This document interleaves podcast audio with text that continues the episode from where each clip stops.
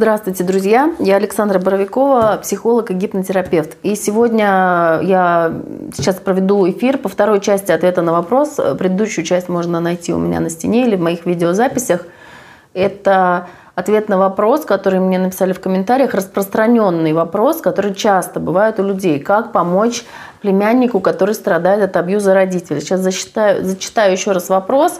И вторая часть ответа на этот вопрос будет состоять в освещении того, как действительно помочь и что можно сделать. И каким образом помощь э, самой этой женщине, которая задает вопрос, может каким-то образом повлиять на семью ее брата, на ее племянника, которому она сочувствует, сопереживает. Вот вопрос, значит, зачитываю еще раз. Э, у меня племянники 14 лет мальчик, и 11 лет девочка. Мальчик подвергается постоянному абьюзу со стороны родителей. На этом фоне сестра младшая его тоже постоянно упрекает и тычет ему, что он ненормальный. А, за это получает от него, а мальчику прилетает снова от родителей. Родители жалуются на него и окружающим, и членам, другой, э, членам семьи, чтобы родственники тоже говорили с мальчиком о том, какой он фу. А, замкнутый круг. Родители проблему видят только в нем. Могу я ему хоть как-то помочь? Значит, я в первой части этого эфира уже рассказывала о том, как и почему возникает абьюз родителей в адрес детей, и как на это реагировать, и э, какие у этого есть причины и следствия. сейчас буду рассказывать ответ э, вот именно в части границ. Э, женщина же спрашивает, могу ли я хоть как-то помочь своему племяннику, при том, что семья живет отдельно, вероятно, где-то там далеко, в другом городе и так далее. Значит, э, еще раз, ответ начну с того, что, во-первых, это вопрос границ. То есть абьюз – это вопрос границ. То есть кто-то нарушает мои границы, я не могу их отстоять. Это могут быть как родители нарушают границы ребенка, также ребенок может нарушать границы родителей, э, также коллеги или муж и жена, или кто угодно. Люди могут нарушать границы друг друга, да хоть сосед. То есть э, абьюз, э, которому подвергается ребенок, это э, проблема состоит в том, что нарушаются его границы. То есть это как бы теоретическое обоснование. Абьюз возникает на фоне нарушенных границ. Да? То есть пример для тех, кто не знает, что ну, все сейчас слышат слово границы, что их надо отстаивать, что их надо защищать, и никто не знает, как это делать, кроме тех, кто ходит на психотерапию. Ну, понятно, что это доступно не всем, к сожалению, поэтому рассказываю, да. Вот на примере, допустим, в метро, да, или где-то в транспорте, там, в автобусе, не знаю, есть некоторые люди, у которых привычка садиться широко, вот так расставив ноги, да, обычно это мужчины. И рядом с ним сидит какой-то человек.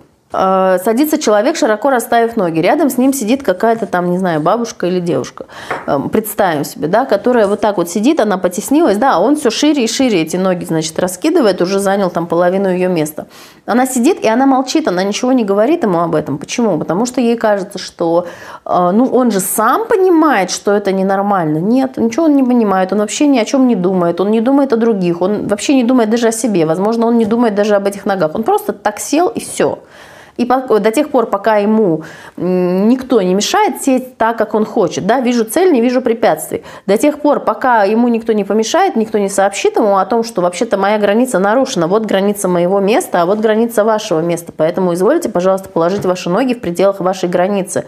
До тех пор, пока никто ему об этом не скажет словами изо рта, никто не укажет ему на это, человек не испытает никакого дискомфорта, и он никаким образом не почувствует, что он нарушил чьи-то границы. Да? То есть это говорит, во-первых, если человек нарушает чужие границы, это говорит о том, что его границы были нарушены. То есть э, граница, она одна. Да? То, что самое важное, что нужно понять о границах, это то, что граница одна. Граница одна между вами и этим человеком, это одна и та же граница. То есть она принадлежит и вам, она принадлежит и ему. Если этот человек нарушает мои границы, это значит, что его границы были нарушены когда-то. То есть он не выстроил вот эту вот способность у себя соблюдать эти границы, да, и в рамках границ своих находиться. И вот это вот здесь самое важное для понимания феномена границы и их нарушения. Э, соответственно, когда мы говорим о том, чтобы отстаивать или защищать свои границы, то мы говорим о том, чтобы мы должны сообщать, то есть мы должны не допускать нарушения наших границ. Соответственно, если границы этого мальчика в вопросе были нарушены, значит, э, границы этих родителей, которые нарушают его границы, они тоже были нарушены. Возможно, между этими родителями существует своя эмоциональная зависимость и свой абьюз, да, то есть почему они так обращаются с ребенком. Если они ребенку говорят постоянно, что он ненормальный, что у него там руки кривые и что он бестолочь, да, вряд ли они друг с другом общаются на «вы» исключительно уважительно и под звук классической музыки. Нет. Они с друг другом точно так же обращаются, как они обращаются и с ребенком. То есть э, для них это нормально, привычно и естественно. Такое обращение. И ребенок это впитывает. Он впитывает это, с одной стороны, бессознательно. Такие дети будут хамить родителям обязательно. Они будут обязательно копировать. Если мама папе позволяет сказать, что ты козел, то в какой-то момент ребенок тоже захочет папе сказать, что ты козел. Или он захочет, дочь захочет сына назвать козлом, да, то есть так же поступить. Почему? Потому что дети делают не то, что вы им говорите, а дети делают то, что вы делаете. Дети делают то, что вы им показываете. Они всегда будут делать то, что вы им показываете.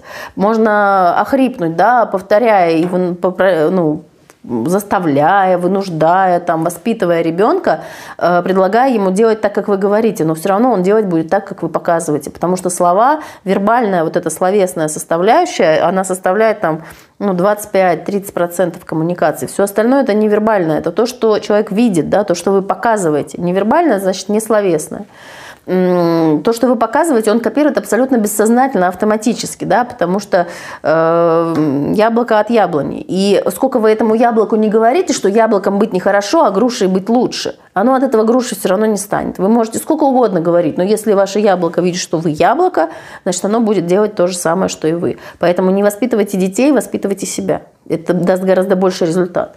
Значит, э, теперь э, еще раз в контексте границ, э, как помочь этому ребенку. Смотрите, в данном случае речь идет о, о племянниках, то есть это семья ее брата. Значит, если этот брат и его жена, да, то есть он выбрал себе такую жену, если они так обращаются со своим ребенком, значит, она, эта женщина, да, когда сочувствует своему племяннику, она узнает себя, то есть она сочувствует не на пустом месте. Людей много видят, как обращаются с ребенком, но сочувствуют не все, сочувствуют только те, кто узнает себя. То есть с ней когда-то тоже так обращались, то есть ее границы тоже когда-то были нарушены. И это семья родственников, да, потом я еще скажу, если это семья не родственников. То есть а, она страдает здесь почему? Потому что ее границы уже были нарушены, и где-то она сливается с этим ребенком и чувствует себя с этим ребенком одним целым. Ну, как бы вот фигурально, метафорически выражаясь, вот на уровне ее бессознательного. Понятно, что мы все здоровые психические люди, и мы понимаем, что ребенок отдельно, она отдельно. Но именно вот это чувство, да, Э, что когда обижают этого ребенка, обиду чувствует она, как будто бы если бы обидели ее. Да? То есть она, даже ребенок может быть уже к этому привык, детская психика очень лобильна, дети очень адаптируются да, и компенсируются, группируются, да, они очень быстро отращивают всякие системы вот, э, компенсации да, этих травм, которые они испытывают. Они ну, как бы подстраиваются, привыкают, и вроде даже в какой-то момент кажется, что их это не травмирует. И абьюзеров родителей это может побудить еще увеличить насилие над этим этими детьми, да, потому что они говорят, сколько раз я ему говорила, сколько я его ругала, да, они там говорят, допустим, мало тебя пароли в детстве, да, то есть они считают, что если ребенок адаптировался к тому количеству насилия, которое ему дают, и он уже не слушается, то есть это не может являться, невозможно его контролировать этим количеством насилия, значит, надо было больше его э, пороть, да, значит, надо было тебя пороть, как там говорили, до кровавых э, типа мозолей или что-то типа этого, да. А, то есть вот такая вот эпилептоидная логика, да, если чтобы коров, э, чтобы коровы больше давали молока и меньше ели, надо их больше кормить и э, меньше кормить и чаще доить, да, значит они будут меньше есть и больше давать молока. Вот здесь логика примерно подобна. Если мы ребенка бьем и это не помогает, значит мы его мало бьем, значит будем бить еще. Сейчас в наш век уже физического насилия становится меньше, но Э, так как физического насилия меньше, если раньше мы могли треснуть ребенка там сто лет назад, да, и это было нормально, то сейчас родители знают, что это нехорошо, они стараются не применять физическую силу, силу, но тем острее и тем более губительным становится психологическое воздействие, тем более разрушающими становятся слова, которые они используют. Да? То есть, если раньше бы дали подзатыльник, получил и пошел, а здесь они используют внушение, да, которое влияет на полностью на, это, на жизнь этого ребенка. И получается, что его границы нарушаются систематически. И когда эта тетя приезжает в дом к своему племяннику, она видит, как нарушаются границы этого ребенка, страдает уже она. Почему я говорю всегда, что э, прежде чем, ну, мудрость да, народная, прежде чем надеть кислородную маску на ребенка в самолете, наденьте ее сначала на себя, иначе вы погибнете оба, и оба будете страдать. Значит, э, мы всегда в психологии, мы работаем с тем, кого больше всего беспокоит эта проблема. Потому что люди разные. Кто-то смотрит на него и говорит, вот ему очень плохо, ему надо помочь. Нет. Для психолога это означает, что помощь нуждается этому человеку, потому что именно он страдает. Тот человек, может быть, он страдает, но может быть, он как-то иначе скомпенсировался. Может быть, у него есть какие-то противовесы, да, может быть, мы видим, как мать на него ругается, а там за скобками, за закрытыми дверями остается то, что она его там зацеловывает, да, и просит у него прощения и что-то еще. Мы же не знаем, да, но может быть, это и не так. Мы не знаем, это для нас закрытая информация. Но помогать надо в первую очередь тому, кто обращается за помощью. Да? И помогать надо именно ей отстраивать ее границы, чтобы она в первую очередь от этого не страдала. Почему? То есть здесь мы разделяем бессознательную часть и часть деятельную. То есть э, в первую очередь нам надо поработать с этой женщиной, чтобы снивелировать, вот это скомпенсировать ее страдания за счет отстройки ее границ. То есть ее целостность должна быть отдельно, что это страдает тот мальчик, а не я. Значит, для этого нам придется зайти в эти э, переживания, где она получила эту травму, да, то есть ее границы были нарушены, ну, как, знаете, как целостность кожного покрова, да, она нарушена, и вот там теперь какое-то вот ну, не знаю, прокололи гвоздем, да, вот возникла как бы прореха такая, нарушена целостность, все, нужно восстанавливать. Когда мы восстановили ее, значит, э, это не говорит о том, что мы мальчику не помогли, а просто помогли ей, да, как в анекдоте, что ходил к гипнотизеру из-за того, что у меня там э, импотенция. Ну и как, помогло? Нет, не помогло, но теперь я этим горжусь, да, такой любимый анекдот про гипнотизеров, там, психотерапевтов и так далее. Э, чтобы не получилось, как в этом анекдоте, мы разделяем две части. Во-первых, нам нужно, чтобы она перестала страдать. Для чего это нужно? Во-первых, для того, чтобы ей стало лучше, но во-вторых, человек, который страдает, он не в состоянии оказать помощь. Вот это парадокс, да? Этот человек, он будет страдать, он будет куда-то рассказывать, он будет увещевать, он будет предпринимать массу бесполезных действий, которые будут только умножать его страдания. И когда ей самой станет хорошо, она отстроит свои границы. Во-первых, что здесь произойдет? То есть она наденет на себя кислородную маску, после этого она сможет уже объективно помочь этому ребенку. Во-первых, она сможет с точки зрения новых здоровых границ, нормального своего здорового самочувствия, а не невротического вот этого сочувствия-жалости, своего собственного отчаяния и депрессии или тревоги, там, что у нее имеется в составе ее э, внутренней вот этой психической реальности она сможет уже адекватно посмотреть на эту ситуацию, что она может сделать. Может быть, она заберет ребенка к себе, да, там уже ребенок-подросток. Может, она поспособствует его поступлению в какое-нибудь там училище или вуз, где он будет жить в общежитии и не будет этому подвергаться. Но я в скобочках по секрету могу сказать, что если ребенок до 14 лет подвергался абьюзу родителей, значит, он либо сам вырастет абьюзером, либо он будет подвергаться абьюзу в группе.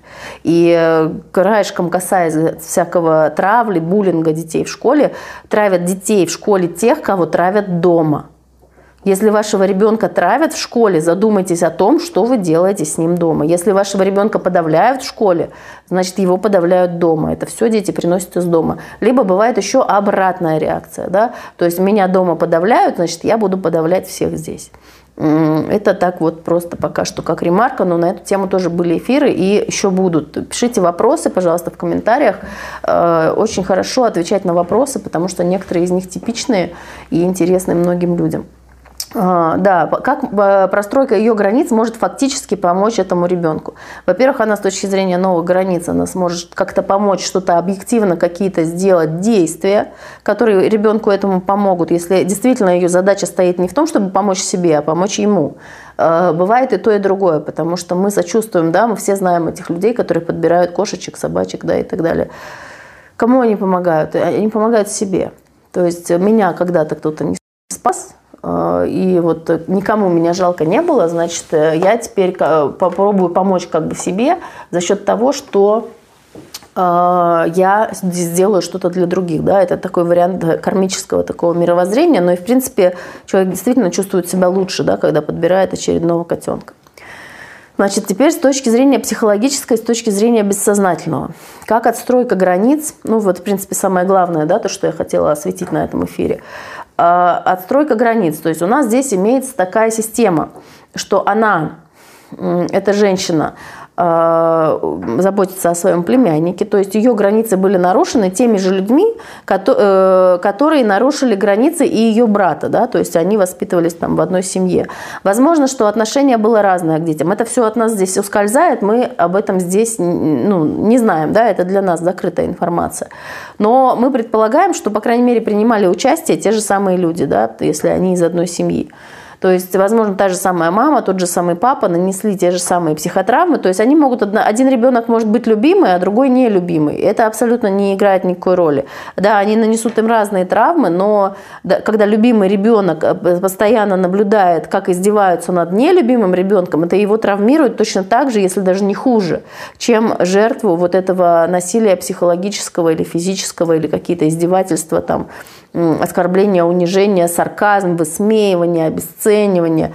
Э, свидетеля этого, свидетеля этого насилия, это все является насилием. Обесценивание является формой психологического насилия, формой нарушения границ высмеивание, да, вот это, что э, дочку так перекосило, что она встала сегодня в 6 утра э, и сделала домашнее задание, да, то есть ребенок сделал что-то хорошее, а мать об этом говорит, что ребенка перекосило, да. Э, вот это тоже, это все форма нарушения границ, форма психологии, ну, то есть нарушение психологической целостности, нарушение его психологического комфорта. И, конечно же, это является формой психологического насилия. Значит, если мы работаем с ней, ну это, конечно, отстройка границ – это длительная задача, это не делается ни за 5 занятий, э, не даже ну, за 10, там, может быть, и делается, если сохранность высокая. Но это в любом случае это длительный курс, то есть это, это растянуто во времени, отстройка этих границ, потому что мы на занятии отстраиваем, допустим, границ их огромное количество, да, то есть начиная с физической границы, чтобы меня там не похлопывали по плечу, если мне это не нравится, да, чтобы не прикасались ко мне, да, это физическая граница. Граница территории – чтобы на мой рабочий стол там не садился коллега или не забирал мою ручку там к себе, будто бы невзначай, чтобы сосед на моем газоне не клал свои там, не знаю, летнюю резину, да, или что-то еще. Это территориальные границы, да, границы собственности, чтобы супруг не брал мою зарядку, хотя они абсолютно одинаковые, но для меня важна моя, я хочу, чтобы у меня была моя зарядка. А есть такие супруги, которые зубную щетку могут чужую взять, расческу там, да, какие-то интимные вещи. Э, и для них это нормально, а для других это категорически недопустимо. Да? И есть люди и те, и другие. И если человек привык к нарушению своих границ, то ему будет комфортно с человеком, который тоже к этому привык. Но когда будут его границы нарушать, то есть если мне позволяют нарушать границы, как я привык к этому, то мне комфортно. А вот если мои границы нарушают, да, то мне уже некомфортно. И частенько встречается такой феномен, когда люди говорят – они охотно нарушают чужие границы, но когда их границы нарушают, они совершенно ужасным образом страдают, да. То есть вот я твою зарядку беру и беру там все твои вещи, там, ну не знаю, на этом же примере, там наушники, зарядки, там микрофоны и все что угодно, но вот ты мое брать не имеешь права. Я твое могу, а ты мое нет. Или там одежда, или что угодно. Да, это границы собственности, но гораздо более важны. То есть это самые такие физические, самые основные такие границы, да. А есть границы эмоциональные, да, то есть вот что, как э, в этом запросе женщина чувствует то, что чувствует ее племянник, то есть наруш... на лицо нарушение эмоциональных границ, то есть она страдает так, как если бы это было с ней, потому что с ней действительно что-то подобное было, и этот опыт мальчика реактивирует ее собственное переживание, нарушение эмоциональных границ, то есть его чувства это как бы то же самое, что мои чувства, а на самом деле-то они разные. То есть окно кажется, что они одинаковые. То есть я понимаю, что вы чувствуете, да, такая вот повышенная эмпатия. Повышенная эмпатия в патологическом варианте, она превращается в болезненную эмпатию, да, когда человек понимает, что чувствует другой, его это тяготит, ему это уже не нравится. Когда кто-то говорит, ко мне постоянно все приходят и начинают рассказывать мне свою жизнь, я не знаю, куда мне от них деваться, я не хочу это слушать, мне это неинтересно, да. То есть, а почему они не хотят это слушать? Ну, потому что их это травмирует. Э, потому что они, вот эта вот болезненная эмпатия, когда я чувствую то, что чувствуешь ты, да, ну и обратная сторона этого процесса, это наоборот такая болезненная толстокожесть, да, когда кто-то мне говорит о чувствах, у меня это вызывает раздражение, и я говорю, ну, отстаньте от меня, мне это вообще не интересно, вот вы сейчас говорили так долго, а по существу-то что? То есть э, кто что конкретно сделал, сколько вешать в граммах, да, а человек просто говорил о том, что он чувствует. То есть это обратная сторона, тоже нарушение границ, когда они болезненно закрыты. И опять же, по секрету могу сказать, что такое болезненное закрывание границ, оно возникает в том месте, где есть избыточная вот эта ранимость. Если мы посмотрим, что там внутри, если такой человек на психотерапию приходит бесчувственный, выясняется, что он никакой не бесчувственный, что внутри он очень чувствительный, но он покрывается вот этой кожурой как раз-таки для того, чтобы его не ранили. То есть внутри этого один и тот же феномен. Либо болезненная ранимость, то есть когда другого бьют, а больно мне. Другого обижают, а обидно мне. Другого там пугают, а боюсь я. Либо, наоборот, такая болезненная черствость, то есть там, где сопереживание и сочувствие уместно, а я в этом, я его не чувствую, я его не оказываю. Да? Дальше про границы, да? границы мыслей. То есть мое мнение или чужое мнение, да, то есть э, это вот когда родители нарушают границы мнения, когда они говорят, мы все были математиками, и ты тоже будешь математиком, пофиг, что ты там э, что ты там э, хочешь стать психологом или бог знает кем еще. Э, нарушение границы мысленной, да, то есть когда родители интроицируют, то есть внушают свои мысли и встраивают их в сознание этого ребенка. Там границы желаний, да, это папа хотел стать врачом, а я всегда хотел стать пожарным, но мне не дали стать пожарным, потому что папа хотел, чтобы я стал врачом. То есть откуда, а потом они говорят, у тебя нет своих желаний, ты чего-нибудь вообще в жизни хочешь? Так а как он будет хотеть, если его не научили хотеть? Если его не научили выделять свои желания, если ребенок говорил, там, ну вот э, примеры, да, на реальные примеры сейчас опираюсь, там девочка, да, я хочу стать косметологом, мама ей тут же отвечает. Ну, то есть этап, когда ребенок ищет себя, там, 12 лет, 10 лет, ну, где-то ближе к пубертату, да, там, 11, 12 до 14 и дальше. Я хочу стать косметологом. Что, прыщи давить? Мама сразу говорит, обесценивает. Она мгновенно обесценивает одной фразой. Некоторые родители могут выражением лица обесценить все. То есть, э, что прыщи хочешь давить? Э, то есть для девочки в 12 лет косметолог это что-то про красоту, про сияющие там обложки журналов, да, про вот это вот великолепие и идеал, да, и мама ее сразу же вот так стреноживает, да, то есть в 12 лет еще нет никаких прыщей, ребенок вообще не понимает значимости этой проблемы, да.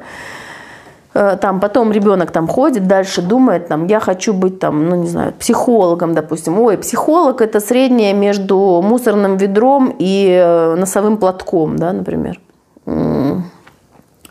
Или унитазом, там какое-то есть выражение на эту тему, я уж не помню.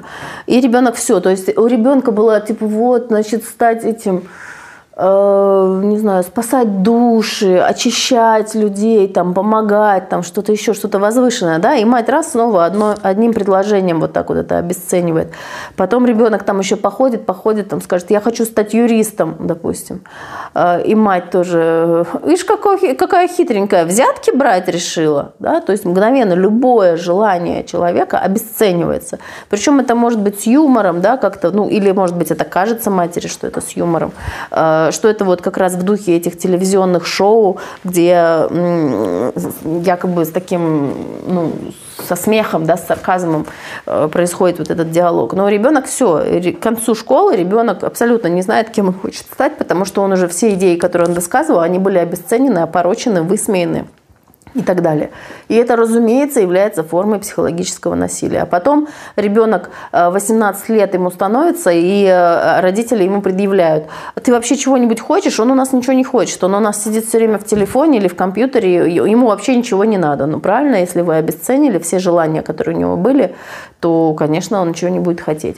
И возвращаясь снова к теме границ. Значит, если мы э, у этого человека отстраиваем границы, который нам задает вопрос, да, что я сочувствую своему племяннику, как вот мне ему помочь. Если мы э, отстраиваем эти границы, ну, это в рамках длительной терапии, да, я вот сейчас назвала виды границ, которые бывают, конечно же, за одно занятие мы отстраиваем одну какую-то отдельно взятую границу, и человек идет в жизнь, и он идет ее и простраивает, и это много-много где у него проявляется в отношениях в семье, там, с супругом, на работе, с продавцом, там, с официантом и так далее. Во многих-многих ситуациях.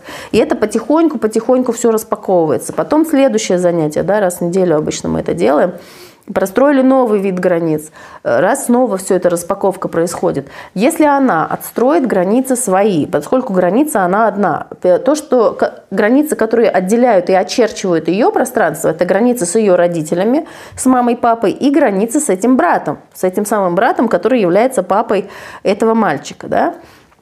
И ну, контакт в той или иной форме происходит, он может происходить по телефону, да, или как-то еще по-другому, там, по переписке, может и при близких встречах, да, но буквально один разговор э, по телефону, он может переменить отношения людей очень сильно, да, ну мы все это знаем, что казалось бы, как, если мы даже не встречались. Нет, если человек отстроил свои границы, он не позволяет больше себя оскорблять и унижать, и надо мной подшучивать, и мне прививать там, так, ты, значит, к нам приедешь там такого-то числа во столько, а мне неудобно, и как неудобно, и родители, которые привыкли уже помыкать, да, такой взрослой дочерью, как неудобно. Я не приеду, и все. И, то есть такой маленький эпизод, он может вот, ну, просто пропасть какую-то проложить, э, ну, вот эту границу, которой не было, было слияние, да, просто, то есть стимул, реакция. То есть как мама захотела, так дочка взрослая и сделала. Нету никакого сопротивления, есть просто полностью управление на жесткой сцепке.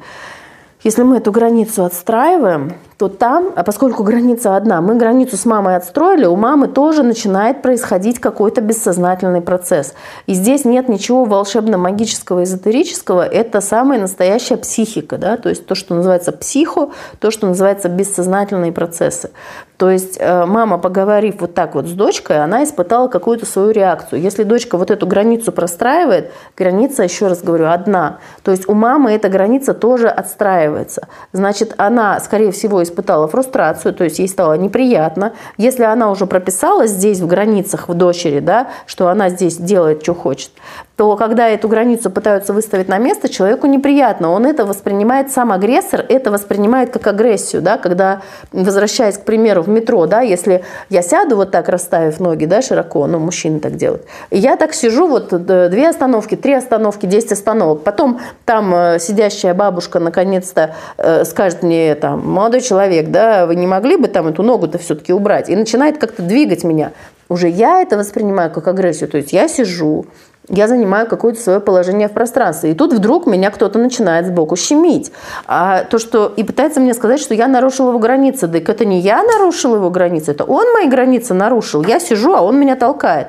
И я могу совершенно закономерно... Вот здесь газлайтинг начинается. И как раз вот почва для газлайтинга, для ну, обвинения в сумасшествии, да, надо бы какой-нибудь перевод на русский придумать.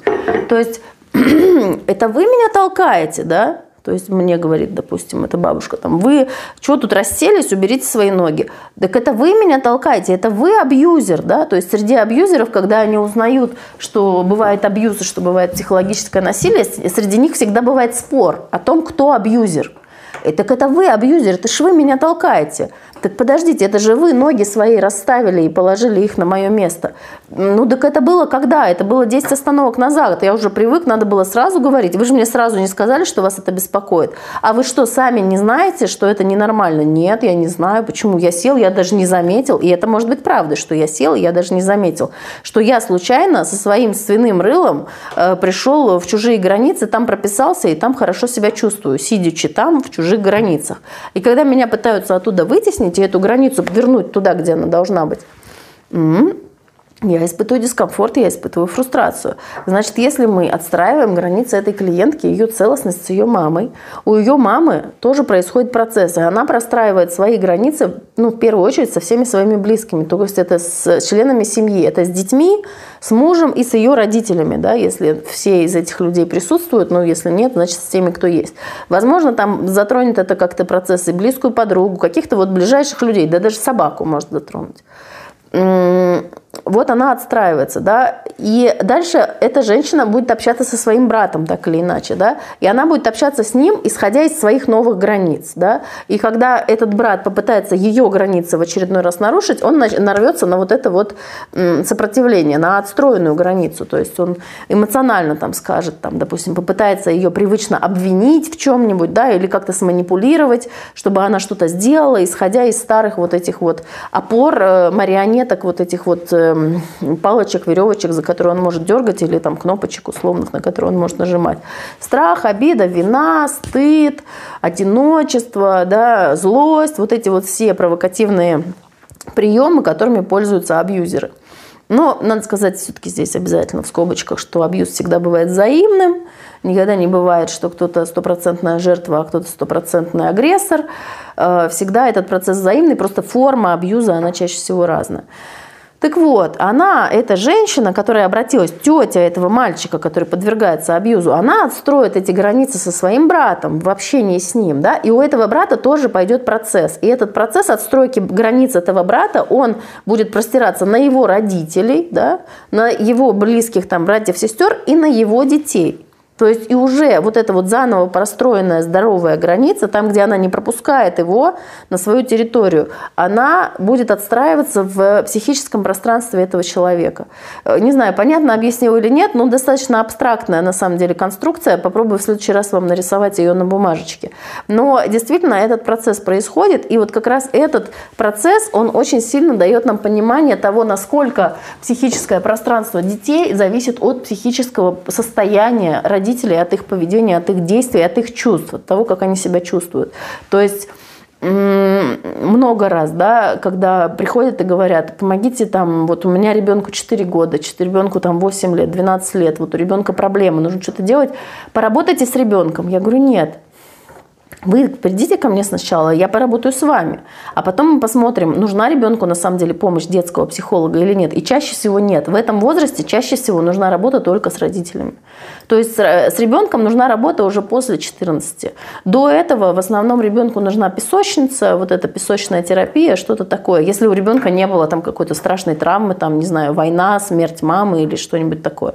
Э, в большинстве случаев э, это не требуется. В большинстве случаев требуется терапия родителей родителям, да, потому что если у родителей границы нарушены, они будут нарушать границы своего ребенка. Ребенок в меру этого будет испытывать либо э, тревогу, страх, агрессию, что-то из этого, да, либо, может быть, какие-то чувства еще рядом с этим, несправедливость, обида, одиночество и так далее. Дальше ребенок с этими чувствами, со своей тревогой будет идти в свой коллектив, в школу, да, если сейчас говорим о детях школьного возраста. И там в меру нарушения своих границ, нарушения своей целостности, он будет обретать контакты с теми людьми, которые будут его комплементарно дополнять. Что это значит? То есть там, где у него брешь, эти люди будут в этих местах на него нападать, потому что они точно так же бессознательно будут считывать наличие этих брешей вот в его психологических границах. Да? А школьники, они более жестокие, они и взять что-то могут, да? то есть нарушить такие более базовые границы, территориальные, телесные э, или материальные, да, что-то взять твое, э, как-то к тебе прикоснуться не так, как ты хочешь, э, или материально реально это там на твою сторону парты положить локти там, да, или взять что-то у тебя из рюкзака и так далее. И, соответственно, ребенок будет по принципу, где тонко там рвется, он будет находить себе такое общение, которое будет дальше его травмировать и дальше будет прорывать вот эти вот бреши, которые целостность ребенка нарушить могут только родители, только родители. То есть, ну, я имею в виду, если мы говорим о нормальной функциональной семье, то есть нет войны, там, э, нет родителей алкоголиков и так далее. Нормальная функциональная семья. Ребенок приходит в школе, у ребенка в школе проблемы. Откуда корни родителей? Работать надо с родителями. То есть вот у меня сейчас есть в работе женщина, про которую я в первой части рассказывала, другая там двое детей, одна школьного, одна дошкольного возраста. И у этих людей колоссальные сдвиги именно в связи с терапией матери. Дети сами ничего не проходят. То есть проходит только мать, э, психологическое состояние матери улучшается, у матери появляется ресурс на то, чтобы разговаривать с детьми ласково, на то, чтобы с ними заниматься, на то, чтобы с ними заниматься домашней какой-то арт-терапией, которая имеет огромное э, психологическое воздействие на детей. Но и для детей целительно просто любовь матери. Просто когда они чувствуют теплое любовное отношение матери к себе, заботливое и бережное. Да, вместо матери Мегеры, которая э, постоянно на тревоге, на стрессе, на депрессии, и ее вырывают из этой депрессии и заставляют заботиться о ребенках. Ну, как заставляют ее, материнский инстинкт, собственно, заставляет в меру чего у детей проблемы в успеваемости, в общении со сверстниками, там, на кружках, с послушанием, с психосоматикой, э, с э, всякими проявлениями тревоги, они там грызут ногти или дергают волосы, со всякими, не знаю, там, отказываются делать уроки, да, или э, аллергиями, всякими простудами, бесконечно болеющие дети. То есть это все имеет психо- психологическую, невротическую природу. Поэтому отстраивая кодовая граница. Почему, да, э, ну, не очевидно на первый взгляд, почему женщина говорит, я хочу помочь племяннику, а мы ей, психологи, говорим, нет, давайте вам сначала поможем, а потом уже разберемся с племянником. Как помочь племяннику? Надо помочь сначала себе, надеть кислородную маску на себя, потом уже на ребенка. Это будет самая лучшая помощь. Все, на этом у меня все. А, если есть какие-то вопросы, напишите их, пожалуйста, в комментариях. Э, да, если есть какие-то конкретные вопросы ко мне, тоже можно в комментариях написать. Э, самые интересные вопросы я освещаю в отдельных видео. Можно их посмотреть у меня в видеозаписях. Все, со всеми прощаюсь. А, кстати, сейчас есть скидка на проработку ограничивающих убеждений. Э, скидка по кодовому слову на эфире. Можно получить скидку 50%. Кодовое слово я еще не придумала. Сейчас я придумаю какое-нибудь кодовое слово. Ну, давайте вот у нас будет э, кодовое слово «шар». Значит, по кодовому слову «шар» э, скидка 50% на проработку ограничивающих убеждений. Занятие полтора часа длится, и в ходе одного занятия мы прорабатываем Э, группу убеждений, которые вам мешают в какой-то определенной ситуации, там э, отношения с детьми, там финансовые убеждения, личностные, эмоциональные, супруги, партнеры, там, я не знаю, бизнес, суды, все что угодно. В общем, тема любая, группа убеждений, связанных с одной ситуацией, на одном занятии прорабатываем. Вот такой я маркетинговый эксперимент решила поставить. С кодовое слово «шар». Все, со всеми прощаюсь. Всем до свидания.